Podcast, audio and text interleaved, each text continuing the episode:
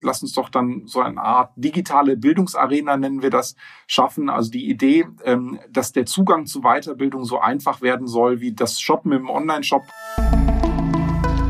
Lernen neu denken. Das ist der Podcast der Fernuniversität in Hagen. In jeder Folge kommen hier Menschen zu Wort, die lebenslanges Lernen erfolgreich gestalten wollen. Bildungsexpertinnen und Experten, Forschende, Menschen, die Impulse geben. Mit Ihnen spricht Professorin Ada Pellert, Rektorin der Fernuniversität und Mitglied im Digitalrat der Bundesregierung. Gemeinsam mit ihren Gästen diskutiert die Wissenschaftlerin, wie lebenslanges Lernen aussehen kann, damit alle Menschen davon profitieren. Zu jeder Zeit, an jedem Ort. Mein heutiger Gast heißt Dr. Jens Brandenburg. Er ist Sprecher für Studium, berufliche Bildung und lebenslanges Lernen der FDP-Fraktion. Seit 2017 sitzt er im Deutschen Bundestag. Der Ökonom ist außerdem Obmann im Ausschuss für Bildung, Forschung und Technikfolgen. Abschätzung.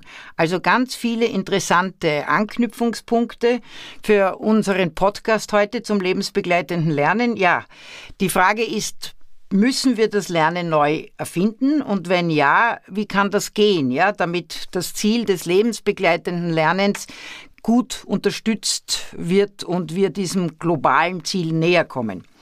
Ja, herzlich willkommen, Herr Brandenburg. Ähm, ich würde gerne mit Ihrer Erfahrung beginnen. Äh, Sie haben ja im Bundestag einen 500 äh, Seiten starken Bericht der Enquete-Kommission berufliche Bildung in der digitalen Arbeitswelt vorgestellt. Drei Jahre lang wurde in der Kommission diskutiert, 200 Sitzungen, vermutlich auch gestritten. Was haben Sie denn ähm, aus dieser Zeit für sich mitgenommen und was war Ihr ganz persönliches Highlight?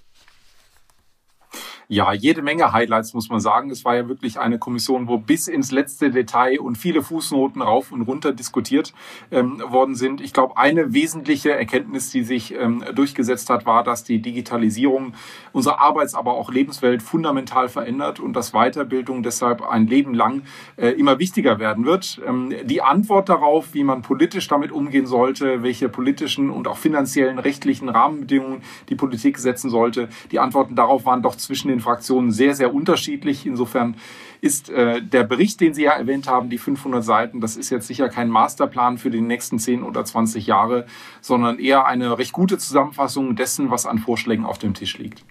Dazu kommen wir noch. Ein Stück würde ich noch gern bei dem persönlichen Erleben bleiben wollen. Äh, ich denke, das ist ja auch harte Arbeit und anstrengend. Gab es so einen Moment in dieser Kommissionsarbeit, wo Sie gesagt haben für sich ganz persönlich, das hat sich ausgezahlt?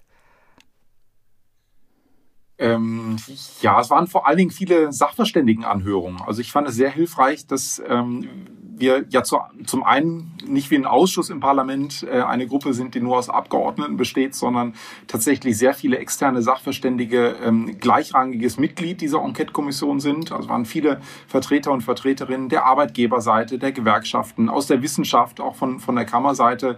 Das war schon viel wert, weil viel Sachverstand ähm, auf engem Raum natürlich immer zusammensaß. Äh, aber vor allen Dingen auch die vielen Best-Practice-Beispiele, die wir ähm, gehört haben von einzelnen Berichten aus der Praxis. Manche Berufsschulen Hochschulen, die beispielsweise schon vor einigen Jahren intensiv in, in die Digitalisierung äh, investiert haben. Ähm, da sind doch sehr große Unterschiede deutlich geworden. Und ähm, ja, das, das hilft uns natürlich auch in der politischen Arbeit sehr, ähm, mal zu sehen, was die eigentliche Benchmark sein sollte. Mhm. Ich vermute, das hat dann auch Niederschlag im Wahlprogramm gefunden. Der eine oder andere Erfahrungswert. Ich würde da jetzt gern einen Blick in das Wahlprogramm der FDP werfen und einfach äh, mit Ihnen gemeinsam schauen, wie Ihre Partei das Thema lebenslanges Lernen in die Lebenswelt der Bürgerinnen und Bürger integrieren will. Ähm, Sie haben in einem Gastbeitrag im Tagesspiegel der Regierung vorgeworfen, es fehlte irgendwie die Vision, wie lebensbegleitendes Lernen in Deutschland aussehen soll. Ja, mich interessiert das natürlich brennend. Wie ist denn kurz zusammengefasst Ihre Vision dazu? Also wir Freie Demokraten glauben, dass man äh, im Prinzip so eine Art zweites Bildungssystem für das ganze Leben braucht. Ähm, wir sehen es in der beruflichen Bildung, in der akademischen Bildung, aber auch insgesamt, dass bisher unser Bildungssystem ja sehr einseitig ausgerichtet ist auf die Erstausbildung. Also nach dem allgemeinbildenden Schulabschluss geht man dann ein paar Jahre lang in die Ausbildung oder auch ins Studium. Ähm, man spricht dann, man merkt es ja immer noch an, an, äh, am Wording, man spricht dann noch von Abschlüssen, als sei man dann mit etwas fertig, mit äh, Lernen fertig. In der beruflichen Bildung sagt man sogar noch, du hast ausgelernt. Also das suggeriert schon so, als äh, käme dann nach dem Lernen die Phase des Arbeitens und dann irgendwann die Rente. Die Zeiten sind völlig vorbei und deshalb brauchen wir ein solches zweites Bildungssystem, ähm, was wirklich von der Finanzierung über die Angebote, wie können wir das jedem zugänglich machen, unabhängig auch von der sozialen und finanziellen Herkunft, viele Fragen ähm, klären muss. Ja, und dafür haben wir im Wahlprogramm einige konkrete Vorschläge unterbreitet, wie das aussehen soll. Genau, das interessiert mich natürlich auch insbesondere, wie Sie den Bürgerinnen und Bürgern das schmackhaft machen wollen. Äh, ein bisschen ist ja schon auch äh, das allein die Begrifflichkeit lebenslanges Lernen für manche äh, drückend, weil sie so das Gefühl haben, hört denn das nie auf? Ja, und äh, wie würden Sie versuchen, das auch schmackhaft zu machen, dass das notwendig ist? Also gesellschaftlich und ökonomisch haben Sie alle Argumente auf Ihrer Seite. Ich denke, wir wissen, dass das eine Schlüsselaufgabe der Gesellschaft ist, aber wie, wie vermittelt man es? Wie nimmt man die Menschen mit? Also wir brauchen erstmal eine Kultur des Lernens und auch Lernens, Lernen Wollens. Äh, das fängt schon damit an, dass wir natürlich in den Schulen frühzeitig vermitteln sollten, auch Kompetenzen, sich selbst neue Dinge beibringen zu sollen, die Lust am Lernen, das schon sehr früh mit äh, vermitteln sollten und gerade nicht so tun, als sei dann mit dem Schulabschluss schon alles vorbei. Und ähm, eine ganz zentrale Frage auch in der Enquete-Kommission war ja auch, wie, wie finden denn Menschen die grundsätzlich Nachfrage haben könnten nach Weiterbildung, wie finden die das passende Angebot äh, und auch die passende finanzielle Förderung. Da haben wir festgestellt, dass es in Deutschland einen riesengroßen Wust, ein Sammelsurium gibt an Einzelmaßnahmen und Datenbanken und Förderprojekten, aber niemand so den wirklichen Überblick hat. Das konnte uns wirklich auch in all den Jahren Enquete-Kommission ähm, kein einziger Sachverständiger beantworten. Und ich glaube, da müssen wir sehr viel niedrigschwelliger werden, denn den größten Bedarf an Weiterbildung haben ja oft die Menschen, die ähm, eigentlich am wenigsten die Weiterbildung leider in Anspruch nehmen. Und einer von vielen Vorschlägen äh, von unserer Seite ist, lass uns doch dann so eine Art digitale Bildungsarena, nennen wir das, schaffen. Also die Idee, ähm, dass der Zugang zu Weiterbildung so einfach werden soll, wie das Shoppen im Online-Shop beispielsweise indem ich mich mit dem Smartphone einfach die App mal öffne und dann ganz konkrete auf meine Lebenssituation abgestimmte Vorschläge bekomme, ähm, welche nächsten Schritte denn für mich spannend sein können. Und wir sehen das ja in manch anderen Ländern, die da mehr schon investiert haben, ähm, dass auch ein, ein Stück weit äh, so Dinge wie, wie ein, ein Punktesystem, wo, wo man sich dann auch durchaus mit anderen messen kann und, und sagen kann, hier, ähm, wenn ich an folgender Weiterbildung teilnehme, habe ich dann auf der Skala noch ein paar Punkte mehr, das nächste Level und wirklich dieses sehr passgenaue. Ich glaube, das wäre sehr wichtig, um zum einen eine neue Generation auch für die Weiterbildung zu erreichen ähm, und zum anderen auch denjenigen, die sich eben nicht durch ähm, ewig lange behördliche Formulare durchkämpfen wollen, sondern einfach nur kurz- und niedrigschwellig und kleine Einheiten von Weiterbildung in Anspruch nehmen wollen, um auch diese Menschen zu erreichen. Glauben Sie, es reicht da so eine Arena? Es klingt ja so ein bisschen wie eine, eine, eine große Angebotskiste, ja? Also sozusagen das Kaufhaus der Weiterbildung reicht das? Oder was braucht es da eigentlich noch? Also das leuchtet mir ein, Sie wollen das aufbereiten, so dass es ansprechend ist. Aber wird das gerade für vielleicht schwieriger zu erreichende Gruppen ausreichen? Nein, es reicht sicher nicht. Es ähm, ist ein Element von vielen. Ähm, dazu gehört natürlich auch, dass es nicht einfach eine unsortierte Box ist, sondern so wie wenn Sie eben online shoppen, dann auch äh, angezeigt wird. Äh, Kunden, die sich dafür interessiert haben, haben auch Folgendes äh, sich angeschaut. Ähm, also ein, ein künstliche Intelligenz im Prinzip als Basis ein Algorithmus, der automatisiert Empfehlungen machen kann. Das sollte man aber sicher auch eng verknüpfen mit einer persönlichen Beratung, weil wir sehr genau sehen, dass ähm, viele Menschen eben durch eine persönliche Ansprache, individuelle Beratung ähm, durchaus auch nochmal anders ähm, erreicht werden können.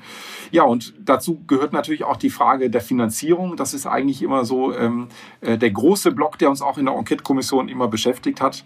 Weiterbildung muss man sich leisten können. Und äh, was wir von der Bundesregierung erlebt haben, lief ja in die katastrophal falsche Richtung. Wir haben ja in dieser Legislaturperiode noch Diskussionen gehabt, wo ähm, Finanzminister Olaf Scholz vorgeschlagen hat, dass allgemeine Weiterbildung, die jetzt keine ganz direkte berufliche, unmittelbare Verwertbarkeit hat, dann künftig mit dem vollen Mehrwertsteuersatz belegt werden soll. Das trifft natürlich auch Dinge wie den IT-Kurs für Senioren, die nicht mehr im Berufsleben sind. Das betrifft auch den Sprachkurs, wenn man sich weiterentwickeln will, vielleicht auch vor der Urlaubsreise äh, allgemeine politische, auch kulturelle Bildung. Und das gehört natürlich zum vollständigen Bild von Weiterbildung mit dazu. Weiterbildung muss also nicht teurer werden, sondern günstiger ähm, und für jeden erreichbar. Und deshalb schlagen wir vor, Beispielsweise für die Menschen, die eben kein gutes und hohes Einkommen haben, ähm, ein Midlife BAföG, also die Idee, in der Mitte des Lebens einen äh, großzügigen Bildungsgutschein zu haben, mit dem man sich äh, solche Weiterbildungskurse leisten kann, auch die Anerkennung, Zertifikate leisten kann, aber eben auch Bildungszeiten, die nötig sind, also Auszeiten ähm, vom eigentlichen Job, um äh, überhaupt Zeit in Weiterbildung investieren zu können. Das ist das eine, also quasi so ein Vouchersystem, ein Gutscheinsystem, das habe ich Ihren Vorschlägen entnommen. Und dann schlagen Sie ja ein persönliches Freiraumkonto äh, vor. Ähm, ich habe das auch so gelesen, dass es da vor allem um Bildung für geringer qualifizierte oder Menschen mit niedrigerem Einkommen geht. Ein wenig ähnelt das doch dem Vorschlag eines persönlichen Zeitkontos der SPD. Oder ist das was anderes? Ja, also es hat gemeinsam mit dem SPD-Vorschlag, dass beides irgendwie mit Konten zu tun hat. Ähm, letztendlich unser Modell, das persönliche Freiraumkonto, ist technisch gesehen eine Weiterentwicklung der ähm, äh, Konten, die wir jetzt, also Arbeitszeitkonten, die wir ähm, bisher ja schon haben. Äh, die Idee ist also, ein solches Konto zu haben, wo Sie, wenn Sie ein gutes Einkommen haben, Überstunden beispielsweise einzahlen können, auch Boni oder andere Gehaltsanteile schon mal steuerfrei und abgabenfrei einzahlen können. Und ähm, wenn Sie dieses Guthaben dann nutzen ähm, für Weiterbildung, dass Sie das entsprechend auch ohne Steuern und Abgaben darauf äh, zahlen zu müssen, direkt einsetzen können. Das würden wir gerne verbinden, eben mit dem Midlife BAföG für die geringen oder äh, Nichtverdiener, ähm, was ich eben angesprochen habe. Also es gibt gewissermaßen zwei Möglichkeiten einzuzahlen. Das eine das Bildungssparen vom eigenen Einkommen und das zweite, der staatliche Bildungsgutschein für die, die eben kein entsprechendes Einkommen haben. Mhm. Ähm, wichtig wäre auch das natürlich wieder als Anreiz, ähm, mal wegzukommen von diesem sehr komplizierten System aktuell, wo man dann im Nachhinein teilweise ja noch mit dem Finanzamt äh, die Unsicherheit hat, wird das jetzt in meiner Situation dieser Kurs tatsächlich steuerlich anerkannt für mich oder nicht hin zu einem Modell, wo sie einfach wissen, ja, ich habe da ein Guthaben, dann schaue ich doch einfach mal, wofür ich das einsetzen kann. Mhm. Wobei natürlich steuerliche Erleichterungen für die Personen mit niedrigem Einkommen weniger äh, passgenau sind. Ne? Da würde dann eher die genau. ähm, Ihre Idee greifen, äh, quasi eines Gutscheins. Und wie erreichen genau, Sie? Deshalb also, ja. ja. Äh, deshalb also genau die Idee für diejenigen, die das hohe Einkommen nicht haben, einen solchen Gutschein zur Verfügung zu stellen. Wir sagen aber auch dazu, das unterscheidet uns ein Stück weit von dem äh, SPD-Modell, dass natürlich diejenigen, die ein gutes Einkommen haben, jetzt nicht äh, zulasten der ähm, Solidargemeinschaft oder auch der Steuerzahlerschaft insgesamt dann auch noch ähm, im Prinzip äh, ohne eigenen Beitrag das äh, bekommen sollten, sondern da sollte man gezielt schauen, dass die Mittel, die wir von staatlicher Seite einsetzen, auch denen zugutekommen, die am meisten darauf angewiesen sind. Das ist auch ein Gebot der Fairness. Ja. Äh, bleiben wir noch einen Moment bei der ungeheuren Herausforderung auch für die Arbeitsmärkte der Zukunft äh, stehen, die durch die Digitalisierung ausgelöst werden. Also da ist es ja offensichtlich, viele Kompetenzen werden veralten und ganz andere benötigt werden. Ähm, wie setzen Sie da entsprechend kräftige Anreize? Werden da so ein, wird da ein Bildungsgutschein reichen, um das, was wir da letztlich volkswirtschaftlich brauchen, äh, und zwar durch alle äh, Kompetenzlevels hinweg, äh, dass wir das entsprechend kräftig ausgestalten können? Ähm, nee, also auch das reicht natürlich nicht aus. Wir haben jetzt eben viel über Zugang und das Finden von Angeboten und die Finanzierung gesprochen. Ähm, aber dazu gehört natürlich auch, dass die entsprechenden Inhalte äh, und auch die, die, die Angebotsseite äh, stimmt. Und eine wesentliche Forderung unsererseits ist, dass beispielsweise auch Hochschulen sich stärker noch als bisher ähm, für die Weiterbildung öffnen.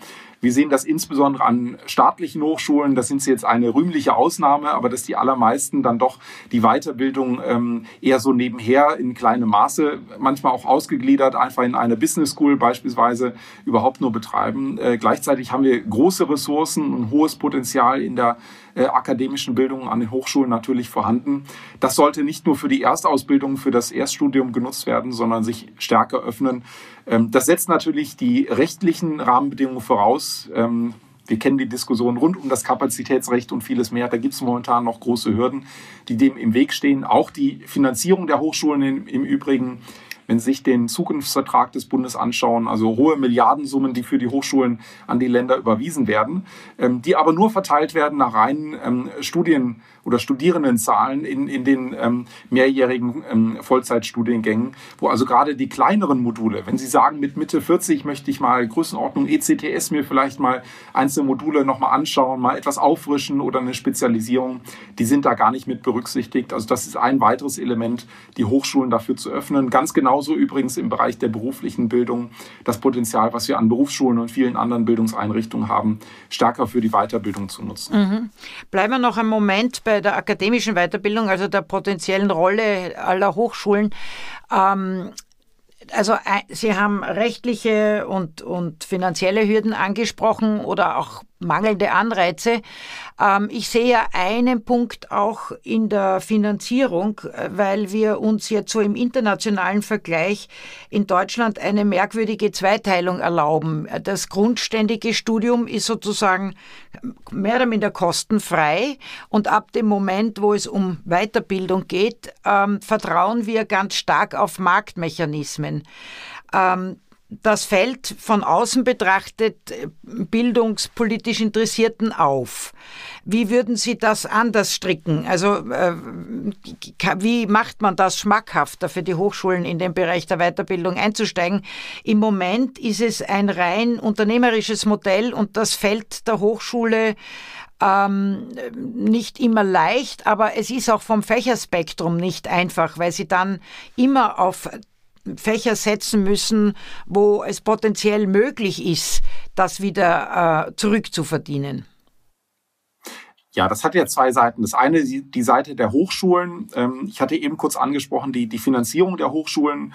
Ähm, solange wir von politischer Seite natürlich Hochschulen in erster Linie das Geld dafür geben, dass sie Erststudienplätze also Bachelor und Master für im Regelfall ja drei beziehungsweise zwei Jahre anbieten. Solange werden Hochschulen sich natürlich darauf konzentrieren und nicht darauf, eben diese kleineren Module für ähm, das Lernen in der Mitte des Lebens überhaupt anzubieten. Und ähm, auch das Kapazitätsrecht eben angesprochen, das, das zieht sich ja alles durch bis in die einzelne Hochschule, äh, bis in die Steuerungslogik mhm. der Hochschule hindurch. Wenn Sie natürlich ähm, Deputate immer messen in, im Sinne von, wie viel ähm, äh, Lehreinheiten bietet jetzt welche Fakultät, welcher Hochschullehrende ähm, äh, im Regelfall eben solchen mehrjährigen ähm, Vollzeitstudierenden an im Erststudium, dann wird es sehr schwierig, auf die eigentlich auch zunehmend relevante Zielgruppe in der Mitte des Lebens umzustellen. Also da mhm. ist wirklich eine große politische Diskussion auch gemeinsam mit den Hochschulen nötig, äh, insbesondere aber wie gesagt eine Reform ähm, der rechtlichen Grundlagen ähm, und, und der Finanzierung der Hochschulen selbst. Die andere Seite ist aber meines Erachtens mindestens genauso wichtig. Ähm, wir haben ein System des BAföG beispielsweise, mit dem Sie 30 oder beziehungsweise mit 35 Jahren dann, dann beim äh, Master völlig aus dem System fallen. Das heißt, wenn Sie ähm, Anfang 20 vielleicht mal eine Ausbildung gemacht haben und nach einigen Jahren Berufserfahrung es sagen, nee, jetzt möchten Sie ein Studium nochmal oben drauf satteln, dann wird das schwierig über solche Modelle. Es gibt da vereinzelte Stipendienprogramme, ähm, die aber allerdings auch nur in einem sehr überschaubaren Umfang. Und wir sehen das selbst bei den Stipendienprogrammen ähm, oftmals Altersgrenzen vorgesehen sind, so dass sie die Zielgruppe Mitte 40, Mitte 50 im Regelfall überhaupt nicht mehr erreichen. Und das, glaube ich, wird sehr, sehr wichtig sein, ähm, über ein solches Freiraumkonto, auch mit Bildungsgutscheinen beispielsweise, da wirklich realistische Grundlagen zu schaffen, damit nicht jenseits der 30 Jahre ähm, viele Menschen, die eigentlich gerne Bildung wahrnehmen würden, akademische Bildung auch in den Hochschulen, äh, durchs Raster fallen, weil es nützt ja nichts, wenn das Studium dann finanziert ist, ich aber beim Lebensunterhalt völlig auf der Strecke bleibe. Ja, also ich kann das auch ähm, durch sozusagen empirische Forschung unterstreichen. Äh, Deutschland hinkt da auch im internationalen Vergleich nach, weil wir immer noch ein Studium sehr konsekutiv denken. Und äh, wenn Sie dann anschauen, äh, wer zwischen 30 und 40 noch an einer Hochschule studiert, so ist der Anteil im angelsächsischen Bereich oder Kanada, also Länder, die sich wirklich dem lebenslangen Lernen viel stärker verschrieben haben, deutlich höher. Und das hat sehr viel mit den Rahmenbedingungen zu tun, aber auch mit der mentalen Vorstellung eines Studiums. Also ich merke das auch immer, das ist auch der Grund, warum wir als Fernuniversität, die einfach diese Mission lebenslanges Lernen haben und deutlich buntere, ältere, heterogenere Studierendenschaft immer noch kräftig wachsen, ja, weil äh, der Rest ja. doch sehr ausgerichtet ist auf das ähm, konsekutive Erststudium. Äh, die Republik braucht aber mehr. Ja. Äh, ich würde gerne. Ja, Sie, Sie haben ja, ja Sie haben ja tatsächlich auch ähm, in, in Hagen sehr viel Erfahrung äh, schon seit vielen, vielen Jahren mit, mit anderen Studienformaten. Ähm, für viele Hochschulen ist das jetzt in der Corona-Pandemie im Lockdown äh, oftmals eine neue Erfahrung gewesen, auch für Hochschullehrende, äh, überhaupt mal mit solchen voll digitalen äh, Instrumenten zu arbeiten. Und ähm, wenn Sie natürlich jetzt nicht mit Anfang 20 sagen, ich ziehe jetzt mal um aus dem Elternhaus hinaus in eine neue Stadt und will da mal drei Jahre am Stück in dieser Stadt leben, sondern Sie sagen, Sie haben vielleicht Familie, die Kinder, die abends ins Bett gebracht werden müssen und am nächsten Tag wieder einen Job, wollen das irgendwie mit einem Studium unter einen Hut bringen, dann haben Sie natürlich ganz andere Anforderungen. Und da sind natürlich ähm, Stichwort Flipped Classroom, andere Modelle auch, wo Sie einen Großteil online sich selbst anlernen können, aber dann immer wieder blockweise zum Beispiel auch Präsenzeinheiten haben das Modelle, die sich viel eher damit vereinbaren lassen. Und ähm, ich glaube, es wird nicht funktionieren, wenn, wenn alle Hochschulen oder die meisten Hochschulen weiterhin sagen, sie wollen in der Lehre von bis 2019 bleiben, sondern nach der Pandemie sollten wir eben schauen, dass wir das Beste aus beiden Welten, gerade für die Zielgruppe, besser miteinander verbinden. Mhm. Ähm, sie, die FDP fordert ja die Gründung einer European Digital University. Das habe ich sehr interessant gefunden mit vorrangig digitalen äh, Lehrformaten, eben für alle Menschen unabhängig unabhängig vom Standort und der persönlichen Lebenssituation. Äh, ja, das hat mich natürlich ein wenig an meine eigene Einrichtung erinnert, nur dass sie eben explizit die europäische Ebene ansprechen. Ähm, Jetzt muss ich sagen, ich habe jetzt erlebt, wie schwierig es ist, auch nur die nationale Ebene zu bespielen, da etwa Universitäten Ländersache sind. Also schon ein Positionieren auch nur einer Einrichtung national ist äußerst schwierig. Wie schwierig muss es dann erst sein, eine europäische Initiative? Oder bin ich da zu pessimistisch? Oder sagen Sie mir die, die Möglichkeiten und Vorteile dieser länderübergreifenden Vernetzung? Ja, Sie haben natürlich recht, dass im äh, bestehenden System ähm, die Hürden da sehr, sehr groß sind. Aber unsere politischen Ziele leiten sich ja weniger daraus ab, was jetzt ohne, ohne Probleme umsetzbar ist, sondern eher äh, daher, was denn sinnvoll ist, was eine sinnvolle Vision sein sollte. Und ich finde es eigentlich absurd, dass in diesen Zeiten, ähm, wo es technisch ohne weiteres möglich wäre, dass ich ähm, aus Heidelberg, hier bin ich gerade, ähm, jetzt ohne weiteres teilnehmen kann an einer Vorlesung in Madrid. Oder jemand, ähm, der in, in Polen Vollzeit studiert und dort auch wohnt, äh, nicht auch aus ähm, Frankreich beispielsweise manche Seminare in Anspruch nehmen kann. Das ist doch absurd, äh, gleichzeitig diese digitale Technologie zu haben, die Grenzen verschwinden lässt aber ein System, wo der Zugang zu Lehre immer nur im Regelfall auf das beschränkt ist, was die eigene Hochschule denn anbietet. Ähm, das würden wir gerne überwinden. Und jetzt gibt es natürlich auf europäischer Ebene mit den europäischen Hochschulen ja eine Initiative, die Emmanuel Macron angestoßen hat. Ähm, da tut sich einiges in die Richtung, aber man muss schon auch sehen, dass auch dann immer nur ein, eine kleine Menge von Hochschulen sich zusammengeschlossen hat und gegenseitig die Lehrangebote dann geöffnet hat. Unsere große Vision ist wirklich die beste Lehre aus ganz Europa für alle Europäer und Europäerinnen anzubieten und zu öffnen, unabhängig davon, ob sie jetzt vor Ort an einer Hochschule eingeschrieben sind und Vollzeit sich auf das Studium konzentrieren oder eben nicht und unabhängig davon, wo sie gerade leben. Ähm, und meine Erfahrung, wir kämpfen jetzt wirklich seit vielen Monaten für diese Vision die ähm, äh, Kommission, also die äh, Kommissarin ähm, hat sich äh, dafür sehr, sehr offen gezeigt, ähm, äh, allerdings auch betont, das muss ein Stück weit aus, aus der Hochschullandschaft heraus selbst kommen. Und ich habe Gespräch mit Ihnen, auch mit vielen anderen Hochschulen, die sich generell etwas progressiver zeigen und auch sagen, ja, wir müssen manche Dinge ändern, durchaus große Offenheit erlebt. Gleichwohl natürlich, das haben Sie gerade angesprochen, äh, viele Hinweise auf rechtliche Hürden, teilweise auch auf infrastrukturelle Hürden. Natürlich brauchen Sie dann einen ordentlichen Breitbandanschluss auch in den ländlichen Regionen. Die Frage, wie wird das dann angerechnet, wenn Sie jetzt als Hochschullehrkraft ähm, eine Veranstaltung anbieten, die im Wesentlichen von Teilnehmerinnen ähm, in anderen Ländern angeboten wird? Ähm, wie können solche Kooperationen stattfinden? Wie wird das anerkannt? Welche Abschlüsse werden dann vergeben? Das sind Fragen, ähm, die geklärt werden müssen die sich aber auch klären lassen. Wir haben im Deutschen Bundestag äh, konkrete Konzepte auch dafür vorgeschlagen. Also wir sollten uns jetzt nicht unterkriegen lassen äh, von den Bedenkenträgern, die da immer bei allen bildungspolitischen Themen auf der Bremse stehen, sondern eher mal von dem, was eigentlich möglich sein sollte und vor allen Dingen mehr Bildungschancen für alle schafft. Mhm.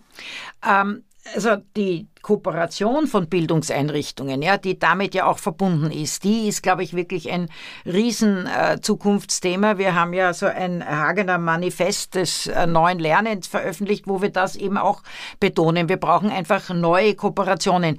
Wo würden Sie, und seitdem sind wir auch auf der Spur, ja, wo, wo ist der Dreh- und Angelpunkt, um diese zu stimulieren? Also Geld ist natürlich eine Möglichkeit, Karotten lieben alle, aber gibt es noch andere Möglichkeiten, aus Ihrer politischen Erfahrung, um so Kooperation von verschiedenen Bildungseinrichtungen ähm, zu beflügeln? Ich glaube, das eine ist, ähm, Netzwerke stärker zu fördern. Da sind tatsächlich die europäischen Hochschulen auf internationaler Ebene ein, ein äh, gutes Beispiel. Äh, auch innerhalb von Deutschland übrigens ähm, lohnt es sich, solche Netzwerke ähm, von Hochschulen, die, ja, ich sag mal, dasselbe Mindset haben oder in dieselbe Richtung unterwegs sein wollen, ähm, äh, nochmal zu stärken. Denn die Hochschulpolitik ist in Deutschland leider sehr, sehr stark immer noch auf Länderebene ausgerichtet ähm, obwohl eigentlich die Herausforderungen darüber hinausgehen. Was übrigens auch äh, Lehrplattformen und, und ähnliche ähm, äh, Fragen mit angeht. Ja, und das Zweite ist, nach meiner Erfahrung werden solche Ideen und, und äh, Kooperationsansätze vor allen Dingen dadurch verbreitet, dass Menschen es woanders mal anders erlebt haben. Mhm. Es ist natürlich mit Erasmus Plus, ähm, haben wir jetzt auf europäischer Ebene ein Programm, was den persönlichen Austausch ähm, sehr stimuliert hat. Das hat auch sehr starke Effekte gezeigt. Das ist in Corona-Zeiten jetzt mit dem Lockdown natürlich alles wieder etwas eingeschlafen, aber in, in solche Austauschprojekte sollten wir deutlich mehr nochmal investieren, das auch für breitere Zielgruppen nochmal zu öffnen. Denn wenn Sie einmal in Amsterdam, in Lissabon oder wo auch immer ähm, mal erlebt haben, dass manche Dinge auch anders funktionieren können, dann werden Sie, wenn Sie später wieder in Deutschland an der Hochschule unterwegs sind, sicher das eine oder andere da nochmal einbringen ähm, können. Ja, und dritter Punkt, das hat aber sehr viel auch mit, ähm, mit Hochschulkultur und, und Führungs- und Leitungskultur ähm, zu tun sind natürlich alle Hochschulen gefragt, sich intern auch für Veränderungsprozesse zu öffnen. Solange manche Hochschulen, da würde ich Hagen jetzt ausdrücklich nicht dazu zählen, aber manche sich so stark auf Tradition und manchmal auch Hierarchien berufen, ähm, wird es schwierig sein, die große Innovation auch im eigenen Laden dann natürlich auf, auf die Strecke zu bringen. Ja, ja, genau. Das Mindset ist auch immer noch so ein sehr harter Faktor, der Veränderungen entgegensteht. Ich würde gern das aufgreifen, diese Idee, die ich auch im Wahlprogramm gefunden habe, eine Exzellenzinitiative berufliche hm, Bildung. Das hängt ein wenig auch mit dem europäischen Austausch, den Sie öffnen wollen, eben auch viel stärker für äh, den beruflichen Bereich, für die berufliche Ausbildung. Ähm, können Sie da noch ein paar Takte sagen? Ich glaube in der Tat, dass das gerade da wichtig ist, auch so internationale Erfahrungen zu machen und dass wir da vielleicht zu sehr auf den Hochschulraum fokussiert haben. Aber was beinhaltet Ihre Exzellenzinitiative berufliche Bildung? Ja, die Grundidee ist erstmal, wir wollen den vielen Sonntagsreden aus allen Fraktionen, wo dann immer gesagt wird und betont wird, ähm, dass ja berufliche und akademische Bildung gleichwertig ist, dem konkrete Taten folgen lassen ähm, und wählen ganz bewusst diesen Begriff der Exzellenzinitiative. Denn Exzellenz und übrigens mhm. auch hervorragende Talente gibt es auch, aber eben nicht nur an den Hochschulen, sondern die gibt es auch in der beruflichen Bildung. Ähm, und deshalb brauchen wir auch eine entsprechende Größenordnung der Förderung ähm, in der beruflichen Bildung, so wie wir das mit den Milliardenprogrammen äh, im Bereich der Hochschulen erlebt haben. Natürlich geht es dann nicht darum, in der beruflichen Bildung an allen Berufsschulen jetzt neue Forschungszentren aufzubauen, sondern vor allen Dingen innovative Projekte voranzutreiben.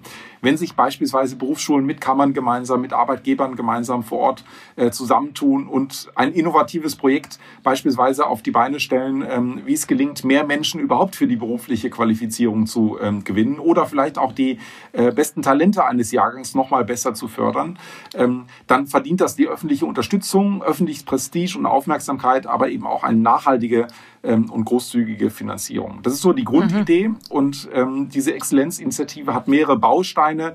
Sie haben einen davon angesprochen, tatsächlich den internationalen Austausch.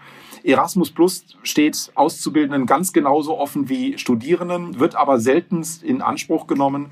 Ähm, und während wir an den Hochschulen mit dem DAAD ja wirklich eine etablierte Institution haben, wo man überspitzt gesagt eigentlich nur die Hand heben muss, dass man ins Ausland will und ein, eine Art rundum sorglos Paket bekommt mit Vermittlung, mit Vorbereitung, Durchführungsbetreuung, Nachbereitung, allem drum und dran. Das fehlt schlicht in der beruflichen Bildung. Da scheitert es oft schon an der Vermittlung geeigneter Partnerbetriebe, weil die duale Ausbildung in vielen anderen europäischen Ländern so gar nicht etabliert ist. Es fehlt an Beratung auch der Berufsschulen. Oftmals sind die Lehrpläne viel zu eng gestrickt. Also all das sind Themen, die wir lösen wollen mit einer Art ähm, DBAD, also Deutscher Beruflicher Austauschdienst, um auch mehr Auszubildenden und insbesondere Menschen in der beruflichen Fortbildung eine solche Auslandserfahrung zu ermöglichen. Das hilft für die berufliche Qualifizierung, ist also gewissermaßen eine Wiederbelebung der früheren Wanderjahre, die wir im Handwerk kennen ähm, hat aber natürlich nicht nur mit beruflichen Kompetenzen zu tun, sondern auch mit, mit persönlicher Entwicklung und übrigens auch einem europäischen Geist und internationaler Weltoffenheit, die man durchaus in solcher äh, solchen Zeiten auch ähm, persönlich lernt. Ja, und ich denke, der Ansatz über Qualitätssteigerung, Internationalisierung, Aufmerksamkeitssteigerung, Finanzierung äh, erscheint mir einfach auch äh, der realistischere, als immer wechselseitig zu beklagen, dass man sozusagen nicht, nicht wahrgenommen wird oder dass andere bevorzugt werden, weil am Ende des Tages brauchen die Menschen Durchlässigkeit. Die interessiert ja. das nicht, wie das jetzt organisiert ist und wir leisten uns ja das sehr fragmentiert.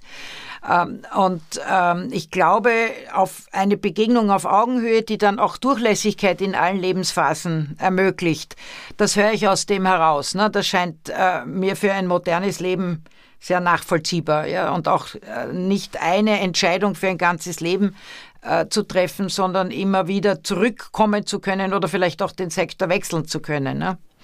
Das Absolut. Also wir, wir sehen das ja in Zeiten der Digitalisierung, ähm, dass Lebensläufe immer vielfältiger werden. Übrigens nicht nur die Digitalisierung, auch die Globalisierung, viele andere Megatrends haben dazu beigetragen. Und die Zeiten, wo sie einmal einen Beruf lernen und dann über Jahrzehnte ein und denselben Beruf ausüben und bis zur Rente, die, die sind nun wirklich vorbei. Wir sehen es ähm, ja schon übrigens in der beruflichen Bildung nach der Ausbildung, dass etwa die Hälfte eines Jahrgangs ähm, drei bis vier Jahre nach Ausbildungsabschluss schon in einem anderen Beruf arbeitet. Also da muss man gar nicht äh, jahrzehntelang warten.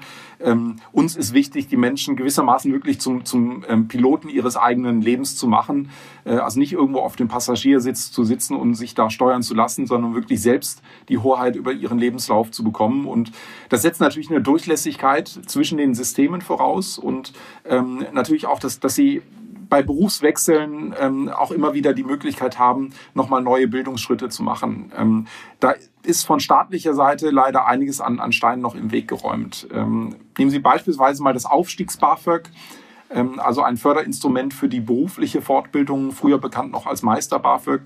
Ähm, ein wirklich starkes Instrument, was vielen weitere Fortbildungen ermöglicht hat. Aber wenn Sie sagen, Sie haben jetzt auf ein und derselben Fortbildungsstufe schon eine Fortbildung früher mal gemacht, ähm, Industriemeisterin beispielsweise. Und Sie sagen, Sie wollen jetzt auf derselben Fortbildungsstufe einen zweiten Abschluss machen, als Weiterbildungspädagogin beispielsweise, um anderen Menschen ähm, eben diese Fähigkeiten weiter zu vermitteln, dann lässt sich das bisher nicht fördern. Und es sind genau solche unsinnigen Hürden, also ein sehr starkes Silo-Denken, was in diesen Förderinstrumenten noch drin ist, was wir unbedingt aufbrechen wollen. Ausdrücklich übrigens auch an der Schnittstelle zwischen akademischer und beruflicher Bildung.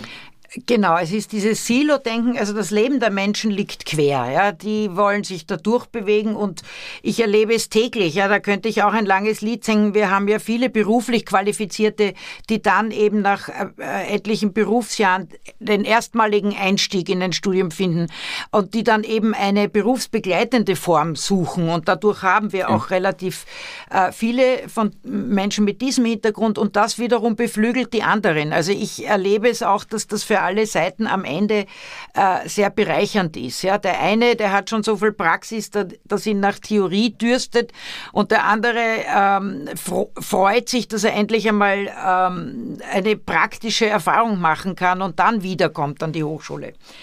Ja, ähm, genau. Pilot werden äh, sozusagen für das eigene Bildungsleben. Das äh, wünschen wir unseren Studierenden und erleben wir dort. Aber da sind wir natürlich, Sie und ich genauso. Und daher äh, schließe ich diesen Podcast immer mit einer persönlichen Frage. Ähm, wo haben Sie denn äh, das letzte Mal das Gefühl gehabt, jetzt habe ich was gelernt? Und woran ist das gelegen? Ja, was, ich bin immer so guten Lernerfahrungen auf der Spur. Ja, was war das, was Sie dazu geführt hat, zumindest zu empfinden, Sie hätten jetzt gut gelernt? Ähm, also offen gesagt, als Abgeordneter fast jeden Tag, weil man einfach den Vorteil hat, äh, ja, einfach in einem Beruf zu leben oder einer Berufung jetzt äh, zu leben, wo man ständig mit neuen Fragen konfrontiert ist, jetzt auch in der Krise. Ähm, aber ich habe das tatsächlich immer, immer schon gesucht. Also ich habe ähm, nach der Promotion mehrere Jahre in einer großen Unternehmensberatung gearbeitet, äh, im Finanzsektor. Das war für mich als Politikwissenschaftler und, und Ökonom jetzt äh, die Bankenwelt nicht das, worauf ich von vornherein hingearbeitet habe. Also einfach mal ins kalte Wasser reinzuspringen. Äh, auch jetzt im Parlament ähm, suche ich immer wieder neue Themen und das finde ich eigentlich spannend. Also Dinge, wo man den Eindruck hat, da ist man vielleicht noch nicht ganz so fit. Äh, das ist aber eine Herausforderung, an der man wirklich wachsen kann, ähm, sich mal neue Dinge und, und Themen vorzunehmen. Das macht mir einfach ungeheuren ähm, äh, Spaß. Ich würde auch, das wäre mein nächstes Projekt, gerne mal ähm, nochmal Zeit investieren, eine weitere Sprache zu lernen. Italienisch finde ich sehr, sehr spannend und äh, ja, hoffe, dass sich das nach dem Wahlkampf auch zeitlich irgendwie mal wieder eintakten lässt. Aber generell, also ich bin jemand, der wirklich das, das Lernen in dem Sinne von auch mal Fehler machen und daraus zu lernen, ähm, wirklich, wirklich sehr genießt. Und ähm, ja, ich glaube, das gehört aber dazu, dass, dass man äh, die Lust daran wirklich selbst ähm, sich auch, auch sucht und äh, vor allen Dingen Dinge findet, die einem Spaß machen, genau. Ähm, daran zu wachsen. Ganz genau. Ich glaube, auch dann erst wird man ein richtig guter Bildungspolitiker, wenn man selber dieses Animo hat ja, und Lernen nicht nur mit Blut, Schweiß und Tränen verbindet, sondern auch an sich selbst erlebt hat, ja, dass das das Leben irgendwie reicher macht und äh, auch besser verkraftbar. So ein, ein modernes Leben braucht ja so eine dritte Säule, das Lernen, damit wir da durchsteuern in dem Pilotensitz. Dann äh, bedanke ich mich ganz herzlich, Herr Brandenburg, für dieses äußerst spannende Gespräch und freue mich auf die nächsten Austauschmöglichkeiten, ja vielleicht schon mit der einen oder anderen Phrase auf Italienisch. Ja, vielen herzlichen Dank, Frau Pellert. Hat mich sehr gefreut. Wenn Ihnen, liebe Zuhörerinnen und Zuhörer, unsere heutige Folge gefallen hat, abonnieren Sie doch einfach den Podcast der Fernuniversität in Hagen. Sie finden Lernen neu denken überall dort, wo es Podcasts gibt. Und wenn Sie mögen, empfehlen Sie uns weiter und hinterlassen Sie gerne eine Bewertung. Natürlich freuen wir uns auch über Rückmeldungen auf unseren Social-Media-Kanälen.